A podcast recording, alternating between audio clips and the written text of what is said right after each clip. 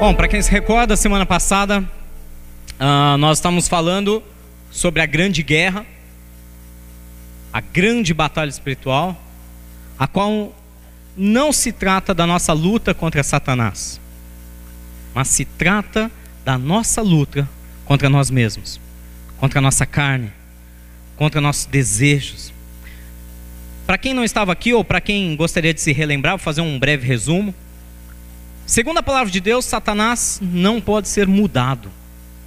A sua oração não vai fazer Satanás se converter. Segundo a palavra, ele blasfemou contra o Espírito Santo e para ele não há mais perdão. Ou seja, ele não vai deixar de ser o que ele é.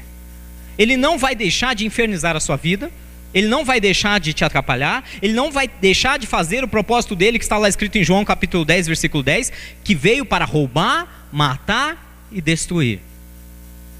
E nós, como cristãos, precisamos crescer. Está na hora de parar de tomarmos leite espiritual, como diz o apóstolo Paulo, e irmos para algo mais sólido.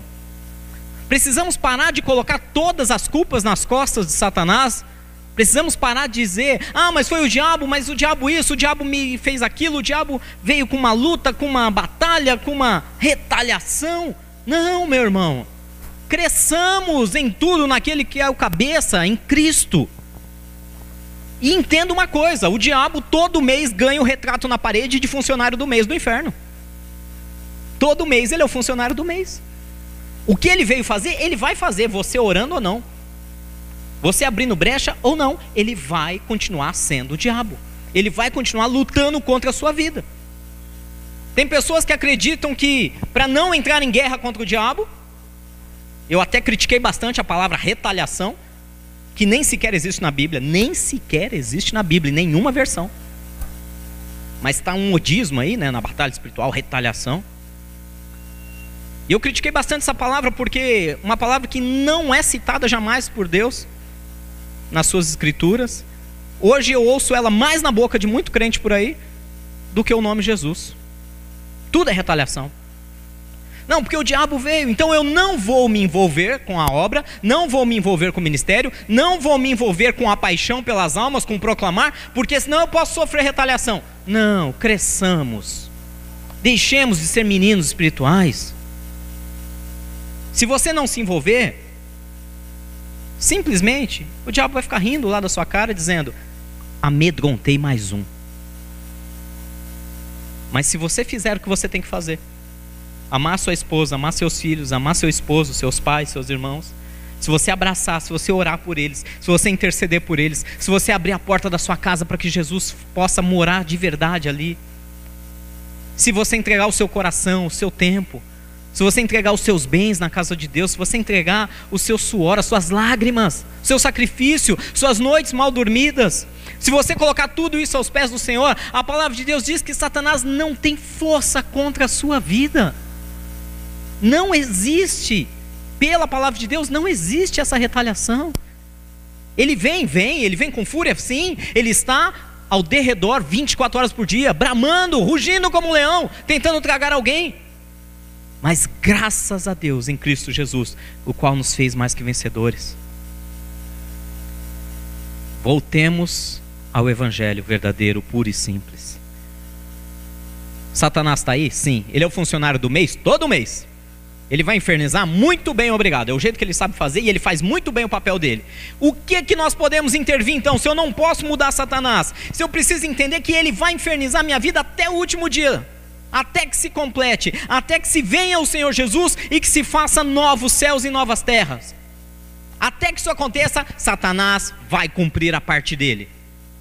Precisamos deixar de ser meninos e dizer: tá bom, já que ele vai fazer a parte dele, qual é a minha parte? Eu me amedronto? Eu me amedronto? Eu fico com medo do diabo? Eu fico brincando e namorando o pecado, usando a tal da retaliação como desculpa? Ou eu me posiciono em Deus? Ou eu me posiciono em Cristo? Ou eu clamo, como nós cantamos nesse louvor: Senhor, liberta-me de mim. Eu quero ser a sua casa. Se o Senhor estiver aqui, se o teu Espírito Santo habitar aqui em mim, eu sei eu venço o pecado. Mas ele precisa nos encher, amém? Senão, nós somos um alvo fácil. Aí não é mais questão de retaliação, é questão da gente ser bobo mesmo. Brincar com o reino espiritual, sem levar a vontade de Deus a sério, sem levar a palavra de Deus a sério. Desculpe a sinceridade, meus irmãos, mas retaliação, volto a dizer, é um termo que os imaturos que brincam na fé usam para não se posicionar. Ah, pastor, quer dizer que Satanás não ataca, não contra-ataca? Ele faz isso noite e dia, ele nasceu para isso. Na verdade, ele nasceu para a glória de Deus, mas aí depois que ele decidiu sair da presença de Deus, a única função que ele tem é destruir os filhos de Deus, é machucar o coração do pai, afligindo a vida dos filhos. E precisamos entender que essa batalha não para, não acaba, ela é constante. Não adianta esperar no mar de rosas, não adianta esperar que não vai ter luta, vai ter todo santo dia. Vou te dar um exemplo. Estou sem dormir essa noite. Às três da manhã, a pastora Vanessa acordou passando mal. Inclusive, ela não está aqui hoje, agora, nesse momento, porque ela está lá no hospital, junto com os pais dela. Eu só não fui porque hoje os músicos todos tinham escala, um está trabalhando, o outro está viajando de férias, outros estão num casamento. E eu precisava estar tá aqui. Eu precisava cobrir a escala de pregação, que outro pregador também não podia. Ou seja, eu não tinha outra opção. Ah, pastor, você faz isso então de coração pesado? De maneira alguma. Eu tenho prazer de estar na casa do meu Deus. Eu tenho prazer de estar aqui adorando, na minha limitação. Eu tenho prazer de estar aqui trazendo a palavra de Deus para vocês. Claro que eu estou preocupado, claro que eu estou pensando na minha esposa que está agora lá no hospital.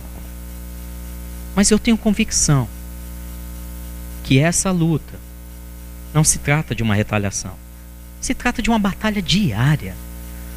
Todos os dias. Todos os dias. E na semana passada a gente falou um pouco sobre essa grande guerra, que volto a dizer, Satanás é apenas um influenciador. Tá na moda agora os influenciadores digitais, né?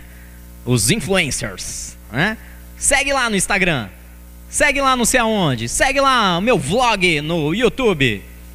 Os influenciadores o que são? Pessoas que ficam vivendo estilos de vida pelos quais eles ficam influenciando outros a também viver aquele estilo de vida. É isso que o diabo faz.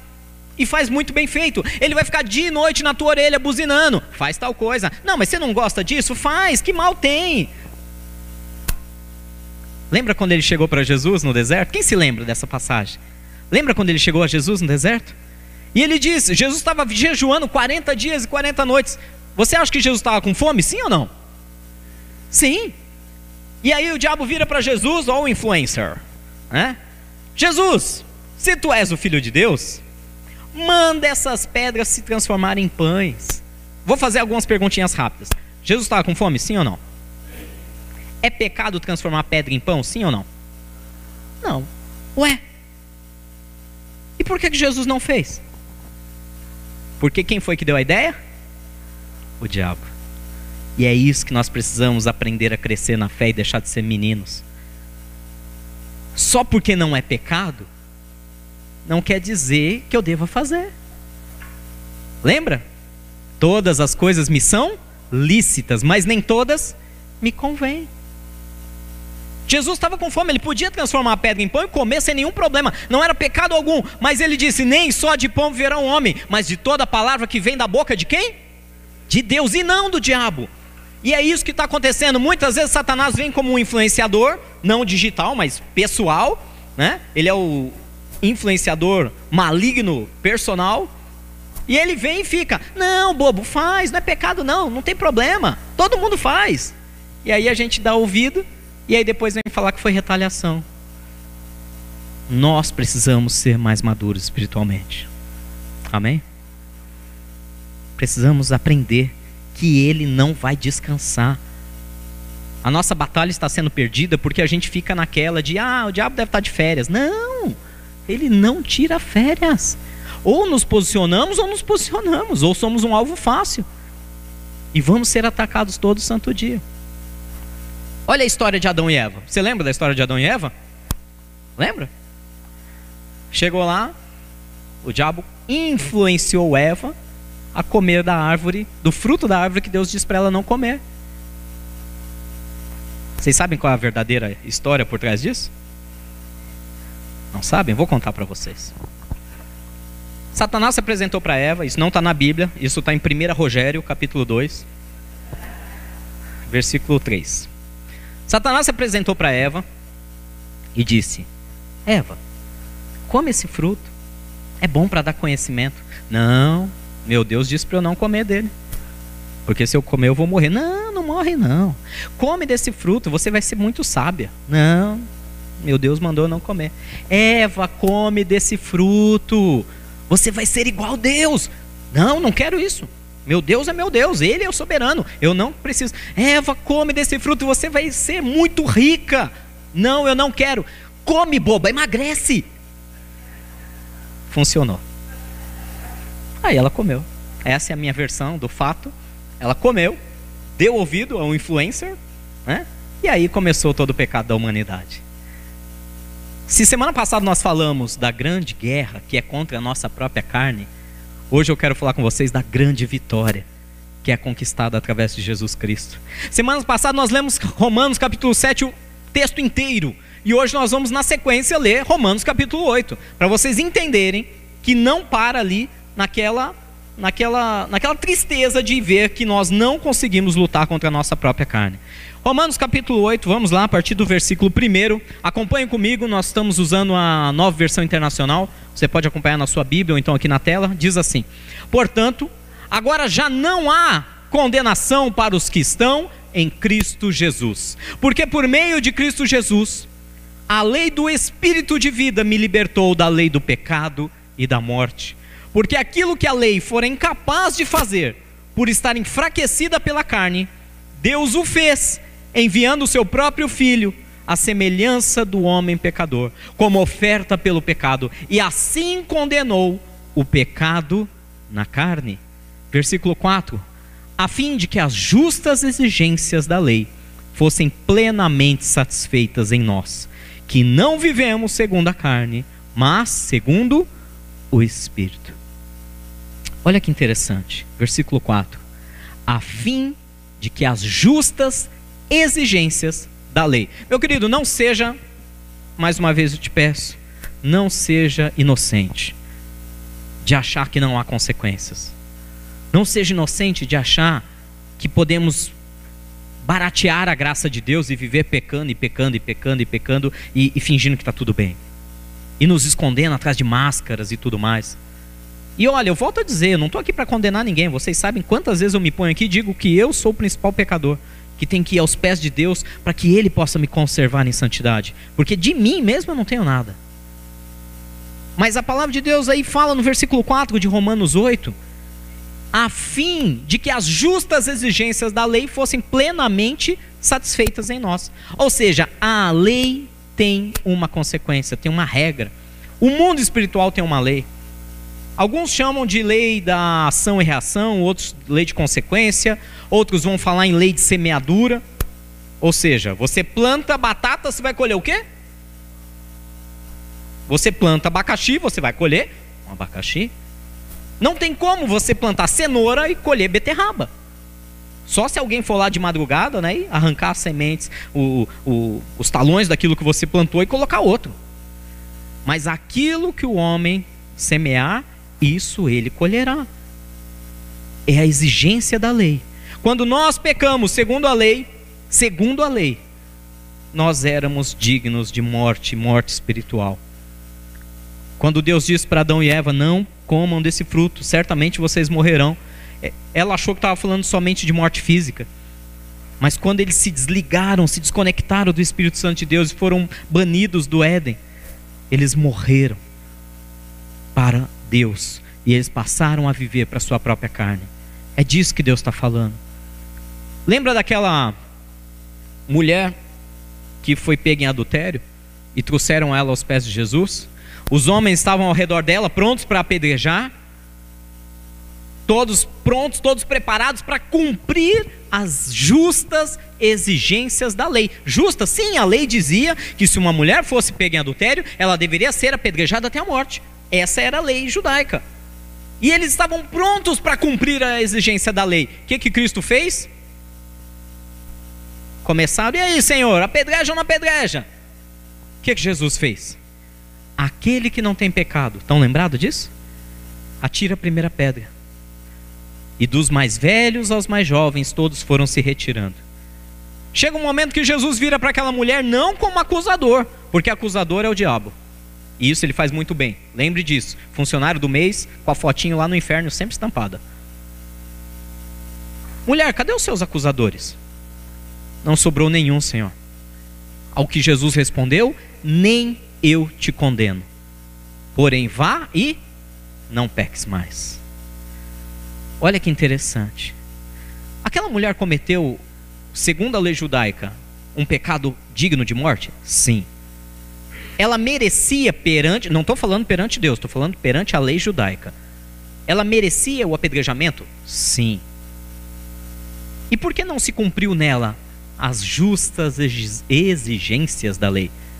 Porque Jesus se colocou no lugar dela. Sabe por que aquilo que nós plantamos no passado?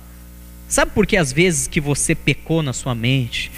Sabe por que às vezes que você acessou pornografia? Sabe por que às vezes que você traiu sua esposa, seu esposo? Sabe por que às vezes que você mentiu aos seus pais? Sabe por que às vezes onde você agiu de maneira ilícita nos negócios? Sabe por que tudo isso não cai como uma avalanche sobre a tua cabeça, sobre a minha cabeça, toda vez que nós fizemos isso?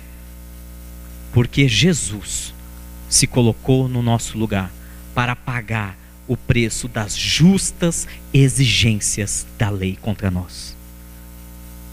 Primeiro ponto de hoje, meu querido, tenha essa convicção. Não deixe o diabo roubar isso da tua mente. Nós somos dignos de culpa. Nós somos dignos de juízo. Nós merecemos o castigo divino pelos nossos atos falhos. Não, pastor, eu sou tão bonzinho, não faço mal para ninguém. Só por essa arrogância você já é digno da culpa divina. Só por achar que é melhor, que não peca. Primeiro João fala disso. Né? Aquele que diz que não peca, está pecando e fazendo Deus mentiroso. Vocês estão me entendendo, amém? Estou empolgado hoje. Uhul. Esse é o primeiro ponto que a gente precisa entender aqui. Todos os nossos erros, todos os nossos pensamentos, toda a nossa falha moral, ética, toda a nossa falta de amor, toda a nossa falta de perdão, deveria recair como uma avalanche sobre nossa cabeça. Isso seria o justo. Mas Deus entrou com o amor dele. Sabe o que eu acho muito lindo? Eu, eu não sei vocês, mas eu particularmente eu não consigo compreender esse amor. Não consigo mesmo. Não, é, não são apenas palavras bonitinhas. Para mim, na minha cabeça, no meu raciocínio humano, não faz sentido esse amor. Sabe por quê? Eu sempre fui um cara muito, desde criança, eu sempre fui muito aficionado por justiça. E cuidado, você cristão, que assim como eu, é, é, é demasiadamente aficionado. E a justiça vem antes de todas as coisas.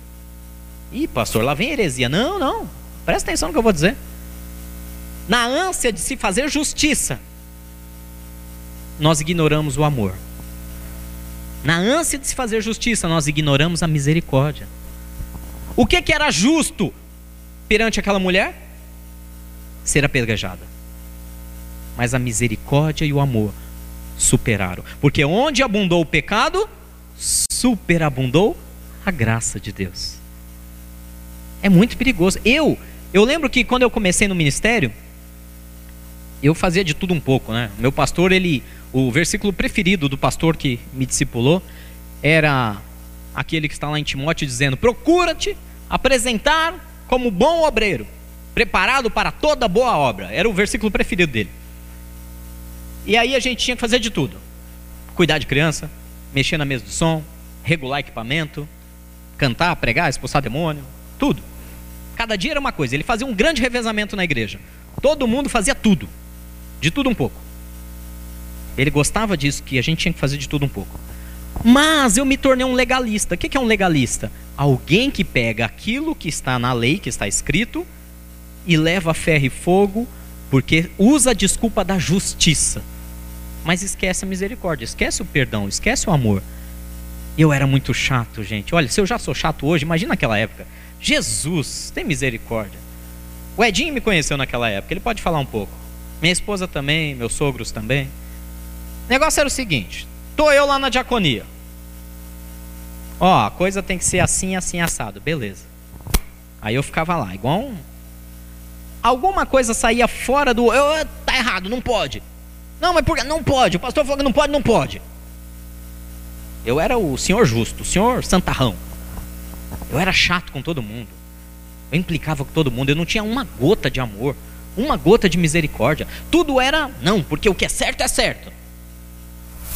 Menos o amor e a misericórdia que passava longe de mim.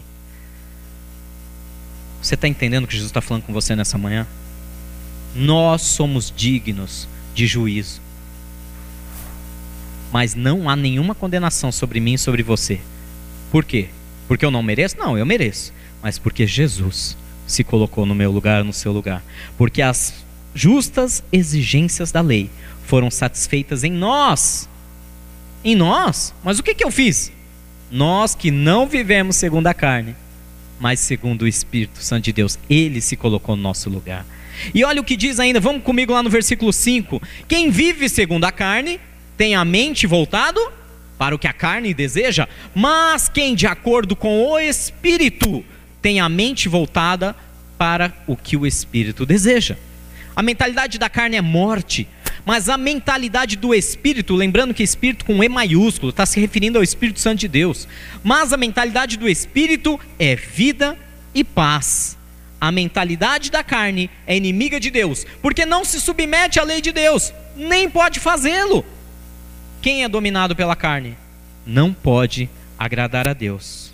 Entretanto, vocês não estão sob o domínio da carne, mas do Espírito, se de fato o Espírito de Deus habita em vocês. E se alguém não tem o Espírito de Cristo, não pertence a Cristo. Olha que interessante, a palavra de Deus, olha bem esse versículo 6, que diz assim: a mentalidade da carne é morte, mas a mentalidade do Espírito é vida e paz. Tem um livro que eu gosto muito que chama Campo de Batalha da Mente, da Joyce Meyer. Quem aqui conhece esse livro? Poucos conhecem esse livro. Aconselho você a procurar esse livro e ler. O Campo de Batalha da Mente fala que nesta guerra, na grande guerra, que nós temos Satanás como um influenciador que está sempre ali buzinando.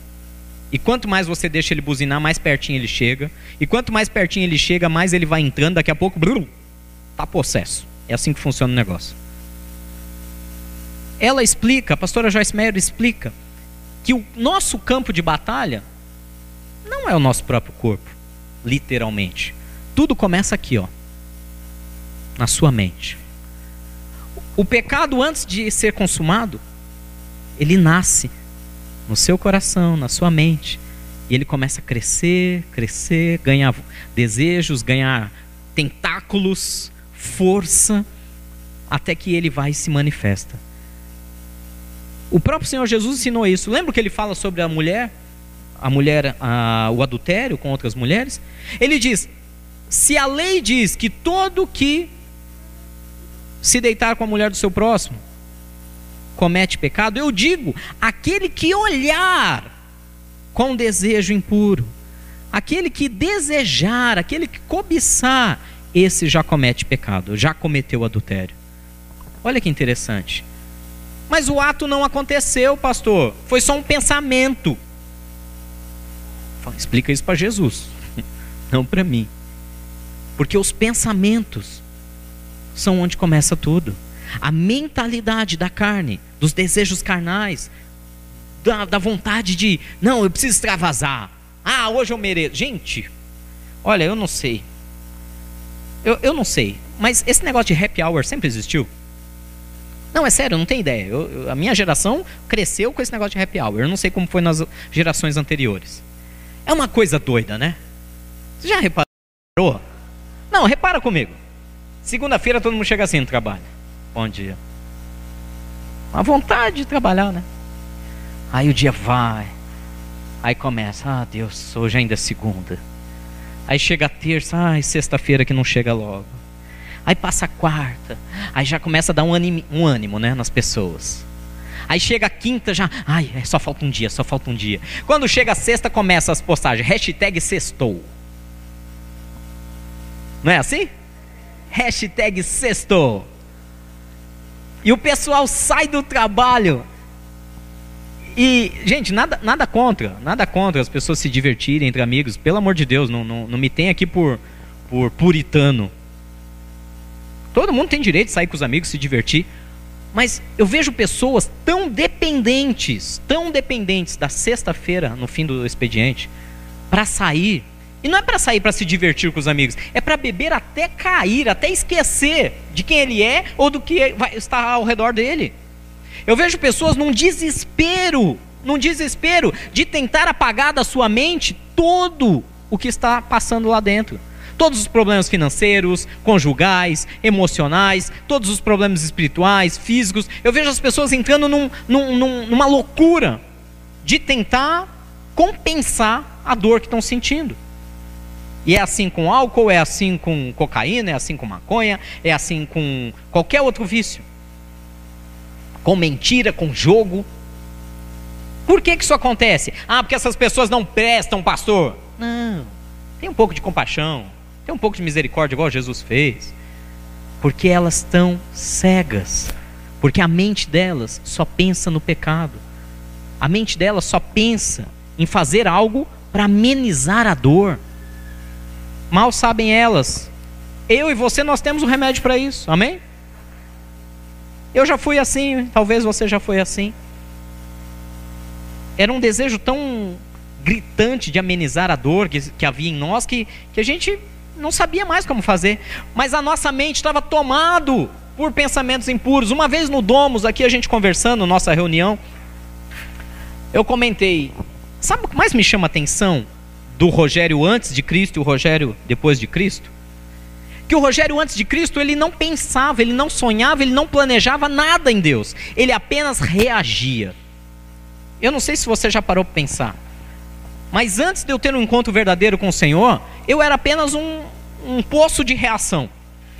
Pessoa me tratava bem, eu tratava bem. Pessoa me xingava no trânsito, eu xingava no trânsito.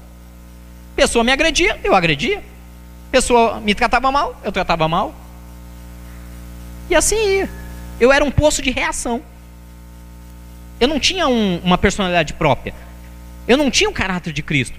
Eu era um mero espelho grande, bem grande, vocês podem perceber, bem largo, pequenininho, mais largo, né?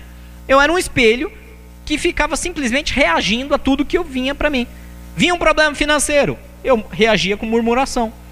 Vinha uma agressão moral, eu devolvia na mesma moeda, ou às vezes até pior. Contei para vocês semana passada, né, da história do, do menino que me agrediu. E aí quando meu pai foi lá me defender, eu quase matei o menino com uma pedrada na cabeça. Eu era isso, eu era reação pura. Talvez está na hora de você pensar como cristão se você também não está vivendo assim, se você não está reagindo. Toca o telefone, oh, vai cair aquele cheque, não tem fundo. Jesus! E você só reage desesperadamente, correndo igual uma barata doida. Alguém vai e te ofende. rede social hoje está uma benção, né? Você não pode falar nada lá que os haters. Aquela avalanche de coisa. E aí? Você vai reagir? Ou você vai ter a mentalidade do Espírito. Tudo está aqui, gente. Tudo está aqui. Eu ouvi uma frase essa semana do Edinho que eu achei fantástica. Sobre você fazer planos, inclusive em Deus. Planejar sua vida, planejar sua saúde, planejar suas finanças, planejar sua família. Ah, pastor, mas não é errado planejar? Não, desde que você coloque aos pés de Deus os seus planos, tem, tá tudo bem. Você não pode sair fazendo o que dá na tua cabeça sem consultar o que Deus tem para sua vida. Aí é outra história. Mas eu ouvi uma frase que ele falou aqui na nossa reunião da diaconia que está tá ecoando na minha cabeça. Aquele que falha em planejar, já está planejando em falhar. Vou repetir. Aquele que falha em planejar, já está planejando em falhar. Ou seja, quando você não para e não planeja a sua vida espiritual em Deus, quando você não medita, não vai aos pés do Espírito Santo e fala: Espírito Santo, que, que precisa mudar aqui dentro de mim? O que, que eu preciso melhorar para 2020? Já estamos falando de ano novo, né? O que, que eu preciso fazer? Se você não começar a planejar, se você falhar nesse planejamento, você na verdade já planejou em falhar. Você já sabe que não vai dar certo. Não empurre mais um ano com a barriga, pelo amor de Deus. Não empurre mais um ano espiritualmente. Ai, Jesus, tem misericórdia. Ah, não, eu sei que no fim o Senhor vai me salvar. Não arrisque. Não brinque com o pecado. Amém? Não arrisque. Mude a sua mentalidade. Você tem direito de escolha. Olha que lindo, Jesus deixou escolher. Mentalidade da carne é morte, do espírito é vida e paz. Eu não vou nem fazer essa pergunta porque ela é muito óbvia. Todos nós queremos vida e paz. Nenhum de nós quer morte espiritual aqui. Não é só morte física. Mas você precisa mudar a tua maneira de pensar. Romanos 12, versículo 1 e 2, lembra? E não se conforme. Não se conforme com esse presente século, com esse mundo, mas transformem-se pela renovação da sua mente, para que então vocês experimentem a boa, perfeita e agradável vontade de Deus. Quer experimentar o que é bom, o que é perfeito, o que é agradável? Tem que começar a mudar a sua maneira de pensar. Como, pastor? Ouvindo palavra, lendo livros edificantes, deixando o louvor ministrar o seu coração. Deixa Deus entrar e mudar sua mente. Ah, isso aí é lavar cerebral. Olha, se for, Jesus, pode tacar cândida aqui dentro. Pode tacar cândida, sabão, esfregão, vem com tudo, Jesus. Se isso é lavar cerebral, que assim seja, porque eu quero ter a mente de Cristo. Eu quero. E se eu quero e ele quer, pô, negócio fechado. Amém? Dá trabalho? Uh, se dá. Mudar nossa mente não é fácil. A carne grita, né? A carne grita. Às vezes a gente faz uma pequena mudança na aparência. A carne grita, já não quer mais. Não quer, é difícil. Semana passada estava comentando com a pastora, foi muito engraçado com a pastora Vanessa. A gente está fazendo. A Carlinha está nos ajudando, né? Fazer alguns projetos aqui arquitetônicos. Uh, nós vamos reformar o aprisquinho agora no fim do ano, dia 7. O pastor Maurício deu o recado do mutirão.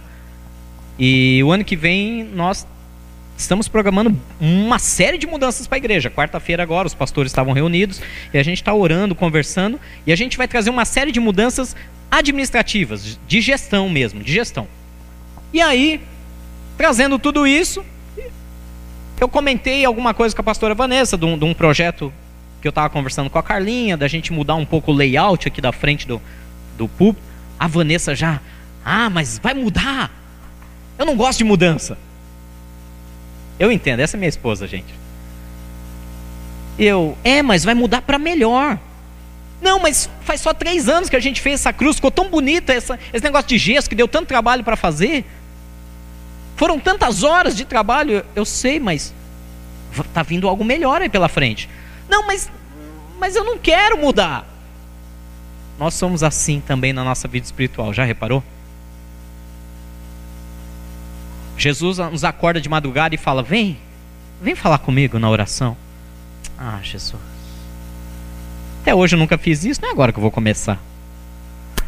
E outra, se eu começar, vai durar o quê? Um dia, dois, três? Depois vai, vai parar de novo, Senhor. Eu, eu me conheço.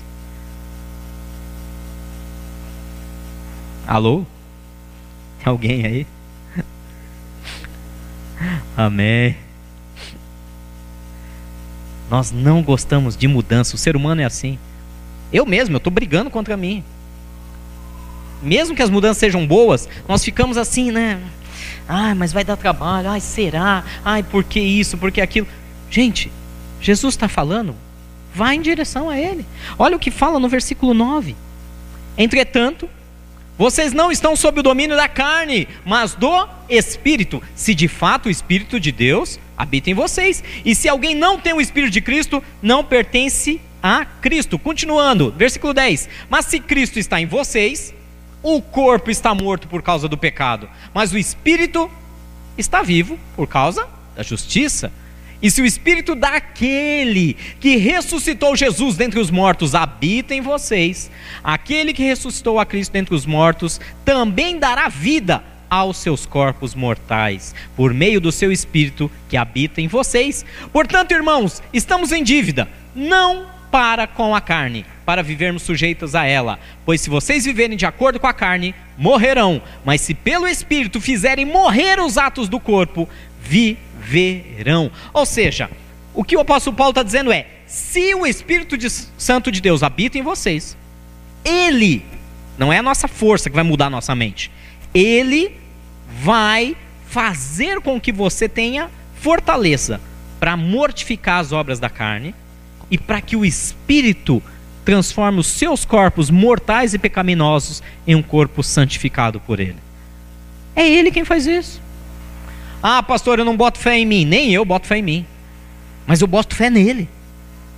Ele me escolheu, ele te escolheu, ele te chamou, é ele quem te justificou, foi ele quem morreu pelos seus pecados. Não adianta você tentar fazer na força. Hoje, hoje se fala muito em mindset, né? Mindset, vamos mudar nossa maneira de pensar, né? Vamos, é ou não é? Falei alguma bobeira? Tô, tô falando verdade. E tome, tome trabalhos de pseudo coaches aí. Pseudo coaches porque sabe, eu tenho um carinho especial pelo nosso irmão Paulo, que é um verdadeiro coach que trabalhou, estudou, planejou, correu atrás da sua profissão e agora está na moda, todo mundo está se dizendo coach. Todo mundo. Existem coaches verdadeiros. Mas tem os pseudo coaches que vem aí no. Não, precisa mudar o seu mindset. Precisa acordar às 5 da manhã. Vai lá, muda a sua rotina. Trabalha isso, trabalha aquilo. Mas lá dentro você não sente a mínima vontade de fazer isso. Quantos aqui já se matricularam na academia e deixaram de ir? Oi. New Year Resolutions 2020 tá aí. Nova matrícula na academia, né? na zumba, no pilates, sei lá no que mais. Eu vou tomar dois litros de água todo dia. É assim ou não é? Hã? Engraçado, por que, que não consegue? Ai, porque eu não gosto, porque eu não sinto vontade. Sim. O que o mindset esquece é que, por mais que a mente seja poderosa, nós temos sentimentos, nós temos gostos, nós temos desejos, que são muito mais fortes do que qualquer pensamento. E se esses desejos são alimentados, como o sedentarismo, como a glutonaria, bababá, bababá, babá, eu que o diga, né?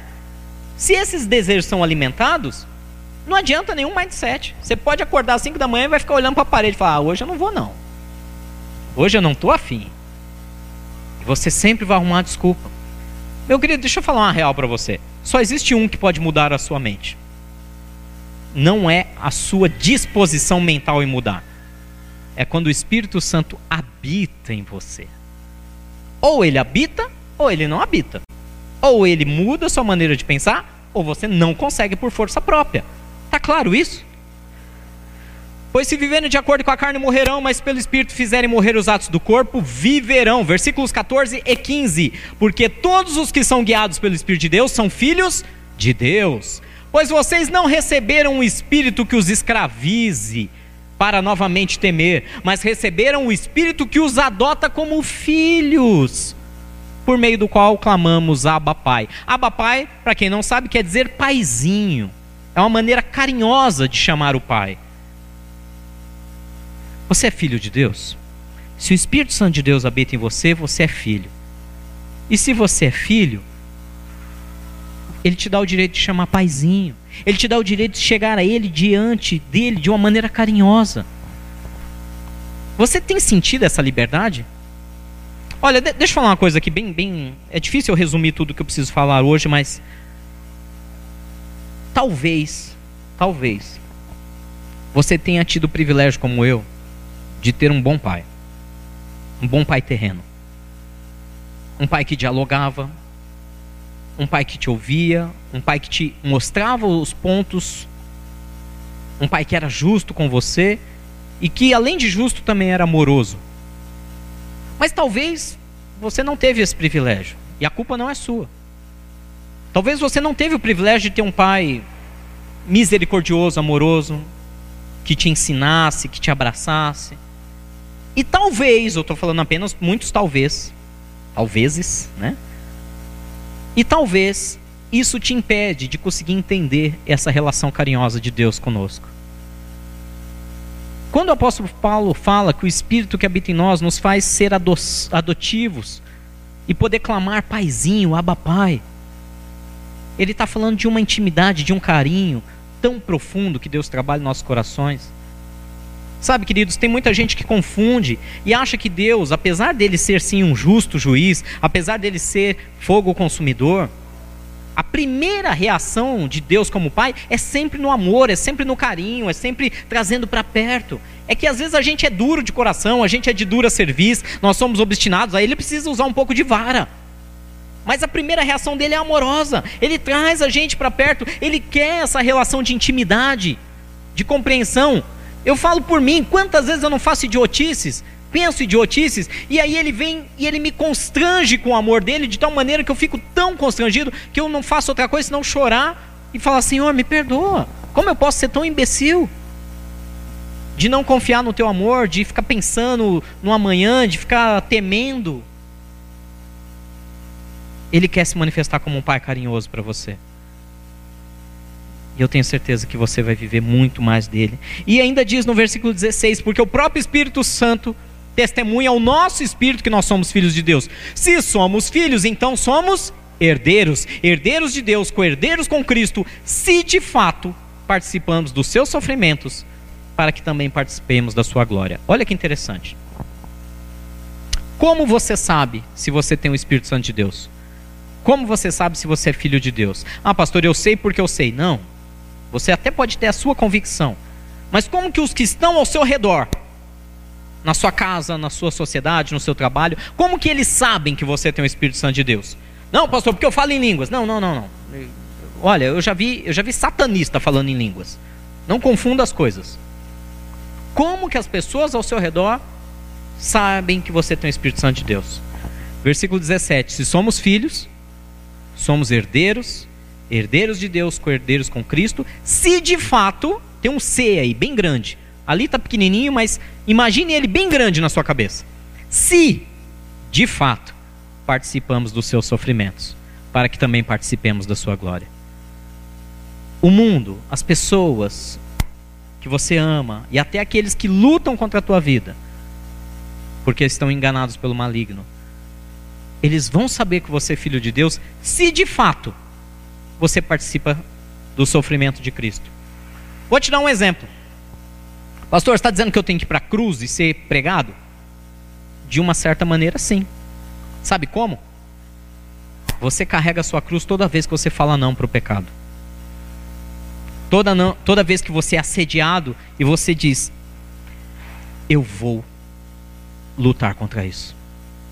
Em Cristo eu sei que eu posso vencer. Eu não tenho força, Senhor mas eu quero ser participante do seu sofrimento. Eu quero abrir mão dos meus prazeres mais profanos. E eu sofro esse preço por amor a ti. O que que você tem aberto mão para poder participar da glória de Cristo? É engraçado porque todos querem participar da glória de Deus, sim ou não? Todos querem a bênção, todos querem um milagre, todos querem a prosperidade, todos querem a saúde plena, todos querem um casamento perfeito, todos querem viver a, a, aquela cena de família doriana. Lembra? Família Doriana? Acorda de manhã, o sol entrando pela janela, família reunida na mesa, aquela coisa linda e maravilhosa. Mas você está pagando o preço para ser herdeiro de Deus, para ser filho de Deus, para ser cordeiro com Cristo. Você está passando pelos sofrimentos? Ah, pastor, eu ando sofrendo tanto. Não, não é desse sofrimento que eu estou falando, criatura. Eu estou dizendo se você está abrindo mão da sua vontade. Você está abrindo mão da sua ranzinzice para agradar seu esposo? Ai. Eita Deus. Amém? Nenhum amém. Está abrindo mão do seu espírito controlador que tenta dominar quase todas as mulheres na face da terra? Fala Jesus. Ah, se sai isso aqui daquilo que você planejou. Não, isso aqui é muito. Se sai isso aqui daquilo que você planejou. Coitado do marido, dos filhos, do cachorro, do vizinho. Ah, Jesus. Falei alguma mentira? Calma aí, não fica só com as mulheres, não. e você? Tá abrindo mão do seu tempo, do futebolzinho, da TV, para preparar um jantarzinho à luz de velas para sua esposa. Fala, Jesus! Aqui, ó. Você quer ser filho de Deus de verdade, não só de boca, você quer ser herdeiro de Deus, co-herdeiro com Cristo? Participe dos sofrimentos. E quando eu falo sofrimento, não é ficar chorando porque a conta bancária está vermelha, não. É, é você mortificar a sua carne, seu desejo. É você ser mais misericordioso, mais amoroso. É você abraçar. É você dar tempo para os seus filhos, tempo de qualidade. Ah, mas eu queria tanto descansar, eu estou tão cansado. Eu também, mas vai cuidar dos filhos. Vai abraçá-los. Eles vão lembrar disso quando forem grandes. É só você lembrar do quais são as memórias mais gostosas que você tem com seu pai. Quando ele te deu um carrinho, ou quando ele estava junto com você te ensinando algo. Eu me lembro com carinho, meu pai me ensinando a fazer pipa, meu pai me ensinando a andar de bicicleta. Isso vale muito mais do que qualquer coisa que ele me deu. Dele me abraçando, dele chorando comigo. Isso nunca vai sair da memória dos seus filhos. Você sabe do que eu estou falando. Você guarda essas memórias carinhosas também. Gaste tempo com eles, gaste tempo com a esposa, com o esposo. Pare de ser controlador, controladora. Para de querer dizer para Deus como as coisas têm que acontecer. Ó oh, Deus, precisa ser assim. Não precisa nada. Deus é Deus, você é um mero co-herdeiro. Mas para herdar, você tem que mortificar a tua carne. Amém? Mortificar seus desejos e deixar que os desejos dele se manifestem na sua vida. E vou além. Versículo onde até onde a gente leu? Até o 18, né? A natureza criada, versículo 19, aguarda com grande expectativa que os filhos de Deus sejam revelados. Opa! Pois ela foi submetida à futilidade, não pela sua própria escolha, mas por causa da vontade daquele que a sujeitou na esperança de que a própria natureza criada será libertada da escravidão, da decadência em que se encontra para a gloriosa liberdade dos filhos de Deus. Vou voltar a fazer a pergunta: quantos aqui são filhos de Deus mesmo? Só para eu ter convicção? Quantos são filhos de Deus? Amém. Então o Espírito Santo de Deus habita em você, estou recapitulando. E o Espírito Santo habita em você e ele está transformando a sua mente, e você está deixando sofrer, abrindo mão das suas vontades carnais, das suas manias, do que você acha que é certo ou justo, para que Deus governe o seu coração, mas tem um motivo para tudo isso. Porque a natureza criada na revista e essa aqui é a nova versão internacional. Na revista e corrigida e na revista e atualizada, diz que toda a criação humana e aqui ele traduz como a natureza criada. Todo ser vivente espera que se manifeste através da sua vida a glória de Cristo. Os seus vizinhos estão aguardando isso. Sua família está aguardando isso. Ah, mas eu não, vou, eu, olha, eu vou falar o seguinte: vai lá na igreja para o meu pastor orar por você. Não, não me arrume essa bucha, não. Seja você a luz de Cristo. Ah, pastor, você não quer fazer? Não é isso que eu disse. Eu já faço todo santo dia, graças a Deus sou muito feliz por isso. Mas eu estou dizendo que não podem ficar dependentes apenas do sacerdote. O sacerdócio é universal, todo e qualquer cristão, cheio do Espírito Santo de Deus, nascido de novo e lavado e remido pelo sangue de Jesus Cristo, deve manifestar a glória de Deus e a luz de Cristo aonde quer que vá.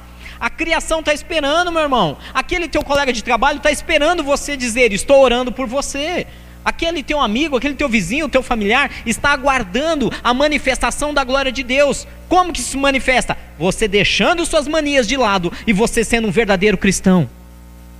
Na rua, na casa, na igreja, em todo lugar. As pessoas estão esperando. Elas esperam de que a própria, versículo 21, que a própria natureza criada será libertada da escravidão da decadência e que, em que ela se encontra para a gloriosa liberdade dos filhos de Deus. O problema é que tem muito filho de Deus que ainda não está vivendo a gloriosa liberdade. Opa! A criação quer ser liberto da decadência para viver a glória de Deus. A glória que os filhos vivem. O problema é que tem filho que não está vivendo essa liberdade. Tem filho que está amarrado ao pecado. Tem filho que está escravizado nas suas próprias vontades, manias e desejos. Volto a dizer, não vou falar só de pecado. Vou falar também de manias e desejos. Todas as coisas são listas, nem todas convêm. Lembra da pedra em pão? Ah, mas não tem nada de errado, não é pecado fazer é, transformar pedra em pão. Jesus estava com fome, ele era filho de Deus. Tá bom. Então não vamos chamar de pecado suas manias. Suas manias de querer enganar, suas manias de querer se sobrepor, suas manias de querer controlar, suas manias de querer é, que tudo seja do seu jeito, suas manias de querer que todo mundo te exalte, tuas manias de querer se fazer de vítima. Ah, mas não é pecado, mas é mania. E assim como o diabo pedindo para Jesus transformar pedra em pão, Satanás tem colocado ideias insanas na tua mente. E você precisa se libertar delas para que se manifeste a luz e a liberdade de Cristo na sua vida. Escuta o que eu estou dizendo. Nossa grande guerra ainda é contra nós. Mas hoje eu tenho boas notícias e vamos falar da grande vitória para encerrar. Vamos para frente, versículo 22. Sabemos que toda a natureza criada geme até agora, como em dores de parto. E não é só isso, mas nós mesmos, que temos os primeiros frutos do Espírito, gememos interior, interiormente, esperando ansiosamente nossa adoção como filhos, a redenção do nosso corpo. Pois nessa esperança nós fomos salvos. Mas esperança que se vê não é esperança. Quem espera por aquilo que está vendo? Versículo 25. Mas se esperamos o que ainda não vemos, aguardamos pacientemente. Da mesma forma, o Espírito, com E maiúsculo, nos ajuda em nossa fraqueza. Guarde essa mensagem. O Espírito nos ajuda em nossa fraqueza. Pois não sabemos como orar, mas o próprio Espírito intercede por nós, com gemidos inexprimíveis. E aquele que sonda os corações conhece a intenção do Espírito, porque o Espírito intercede pelos santos de acordo com a vontade de Deus. Meu irmão, tá difícil. Tá duro de se libertar de si mesmo. Tá duro ser uma pessoa cheia do Espírito Santo. Tá difícil ser uma pessoa amorosa, perdoadora, agradável, que todos querem estar ao redor, que, que manifesta a luz de Cristo. Fala isso para o Espírito Santo. Fala, Senhor, eu não consigo. Intercede por mim, até se for necessário, com gemidos inexprimíveis. Porque eu não consigo. Às vezes você está orando, e nossas orações são muito perigosas, porque a gente começa a orar pelo que a gente quer. Senhor, me abençoa. Senhor, me dá isso. Senhor, faz aquilo. Já percebeu que a gente vai dando direções para Deus? Hã? Nas orações? Senhor, ó, assim, assado, assado, assado e assado. Mas aqui ele está dizendo: que o Espírito intercede por nós não de acordo com a nossa vontade, não com o que eu quero, mas segundo a vontade de Deus. Versículo 28 diz assim: Sabemos que Deus age em todas as coisas para o bem daqueles que o amam, dos que foram chamados de acordo com o seu propósito. Nas outras versões diz: Todas as coisas cooperam para o bem daqueles que amam a Deus, para o bem daqueles que foram chamados segundo a sua vontade. Pois, versículo 29, os que de antemão conheceu, também os predestinou para serem conformes à imagem do seu filho, a fim de que ele seja o primogênito entre muitos irmãos. E aos que predestinou, também chamou. E aos que chamou, também justificou. E aos que justificou, também glorificou. O horário não vai me deixar falar muito mais. Tem apenas mais três minutos. Mas eu quero que você entenda uma coisa até as suas lutas espirituais, até as tentações que o Satanás vem contra o seu coração, tentando te fazer pecar contra Deus, contra a sua família, contra a sua igreja, contra os seus amigos, seus familiares, contra seus colegas de trabalho. Até isso, se você entender o que Deus quer através disso, você vai ver que tudo coopera para o seu bem, todas as coisas todas as coisas. As suas lutas são justamente para te tirar do conformismo, do comodismo e te levar para mais perto do Espírito Santo de Deus, para te encher da glória dele. E olha que legal, ele diz que aqueles que ele conheceu, ele predestinou. Aquele que ele predestinou, ele chamou. Esses que ele chamou, ele justificou. E esses que ele justificou, que ele nos tornou justos pelo sangue de Jesus, ele mesmo glorificou. Ou seja, não se trata de mim, de você e da luta contra o diabo. Tudo é dele, por ele, para ele. Quando entregamos tudo na mão dele, ele nos chama, ele nos justifica, ele nos purifica e ele nos glorifica. Tudo é nele. Se na semana passada falamos da grande guerra, eu quero encerrar, não vai dar tempo, vamos passar direto para o versículo 31. Que diremos, pois, diante dessas coisas? Essa você conhece, hein? Se Deus é por nós, quem será contra nós? Ele não poupou seu próprio filho, gente. Versículo, vamos adiante, versículo 30 e 36. Por amor de ti enfrentamos a morte todos os dias. Nós somos considerados como ovelhas destinadas ao matadouro. Sabe o que é enfrentar a morte todo dia? Não é ter uma arma na cabeça todo dia. Não é escapar de um acidente de trânsito todo dia. É todo dia mortificar a sua carne. Por amor dele, nós enfrentamos a morte todo dia. Nós mortificamos nossos desejos, nós mortificamos nossas paixões, nós mortificamos nossas vontades. E aí sim, para encerrar, vamos lá no versículo 37. Mas em todas essas coisas somos mais que vencedores por meio daquele que nos amou. E eu encerro por aqui.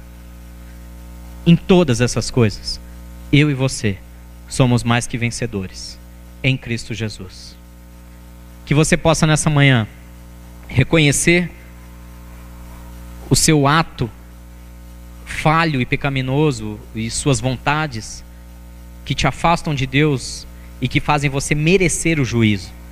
E reconheça que foi Ele quem pagou o preço para que nós não fôssemos apedrejados. Foi Ele quem colocou o Espírito Santo dele em nós, de tal maneira que nós sejamos adotados como filhos e tenhamos uma intimidade carinhosa com o Pai que nos ama. E que depois que essa intimidade foi estabelecida, nós seremos usados como luz nesse mundo. Nós manifestaremos a glória dele a todos aqueles que precisam. E finalmente, nós mortificaremos nossa carne. E nossa vitória é certa através do sangue de Cristo Jesus. Por meio daquele que nos amou, nós somos mais que vencedores.